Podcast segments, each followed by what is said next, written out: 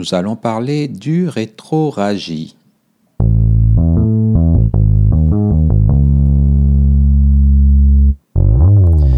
Alors, donc l'objectif de ce podcast est de comprendre ce que c'est qu'une urétroragie et surtout de se mettre à la place du médecin dans sa démarche diagnostique. Urétroragie s'écrit U-R-E, accent aigu, T-R-O, 2-R-A-G-I-E.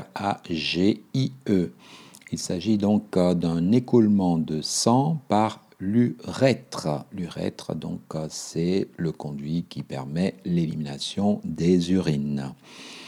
Alors, d'emblée, le médecin doit penser à une notion de euh, traumatisme de vessie. Alors, les urétroragies se voient dans un contexte à ce moment-là très précis, donc fracture du bassin. Le patient peut présenter euh, une absence d'urine, on parle d'anurie, et associé à cela, finalement, une émission de sang. Euh, donc, venant de l'urètre, on parle du rétroragie. Sur un plan bilan diagnostique, bien entendu, il y a tout ce qui concerne le contexte, hein, l'interrogatoire, l'histoire de la maladie, mais il est important de réaliser une échographie euh, pelvienne, voire prévoir d'autres examens d'imagerie, un neuroscanner euh, ou une rétrographie intraveineuse. voilà, donc euh, traumatisme de vessie.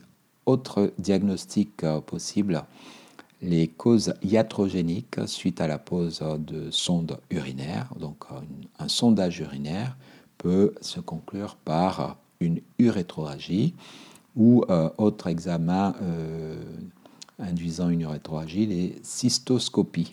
Donc un examen permettant de visualiser l'intérieur de la vessie peut se conclure euh, par une urétroragie. Autre élément des traumatismes urétrales, donc on avait les traumatismes de vessie, mais on a les traumatismes de l'urètre. Dans ce cas, on a des, euh, un contexte bien particulier. Donc, euh, soit il s'agit, comme tout à l'heure, d'un contexte traumatique, on peut voir fracture de bassin, euh, un hématome au niveau de la verge ou un hématome périnéal. Dans ce cas, il faut faire un bilan par imagerie, donc radio, scanner. Alors, une cause importante à ne pas oublier, le cancer de l'urètre. Dans ce cas, est associé euh, une dysurie, c'est-à-dire que le patient a du mal pour uriner, il est obligé de pousser. Euh, il faut réaliser un examen un peu plus important, euh, prévoir éventuellement des biopsies. Autre cause du rétroagie assez fréquente, hein, la présence de corps étrangers intra-urétral. Certaines personnes ont des pratiques curieuses. Là, le diagnostic se fait bien entendu par une étude, un interrogatoire. On parle d'anamnèse, donc un interrogatoire euh, quasi psychologique, voire policier. Voilà, donc les principales causes à éliminer, un cancer de l'urètre, corps étranger intra-urétral, la iatrogénie suite au sondage urinaire, aux cystoscopie, et tout ce qui est lié au traumatisme pelvien, donc traumatisme de vessie ou traumatisme urétral. Nous avons également d'autres étiologies euh, à penser, donc euh, la lithiase au niveau prostatique ou des infections hein, qui peuvent se manifester par euh, une urétroragie. Alors donc on a parlé du rétroragie, donc écoulement de sang émanant de l'urètre. Donc c'est du sang qui sort de l'urètre. Alors on peut confondre euh, urétroragie avec hématurie, c'est-à-dire l'émission de sang euh, dans les urines. C'est-à-dire que le sang provient d'un étage un peu plus haut. Donc euh, euh, les principales causes des hématuries, mais on le verra un peu plus en détail plus tard, euh, ce sont les infections urinaires, tout ce qui est prostatite, pyélonéphrite, colique néphrétique, traumatisme lombaire, c'est-à-dire plus haut, hein, voire traumatisme pelvien.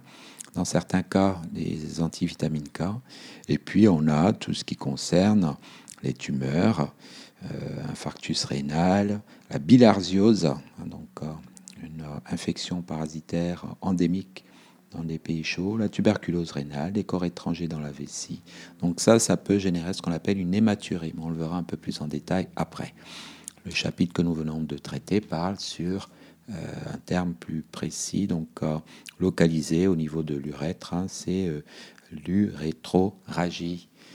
En cas de question, de besoin, vous pouvez m'envoyer un mail à françois.oyenga.com et nous verrons plus tard comment coder toutes ces symptomatologies à travers la CIM10. Je vous remercie.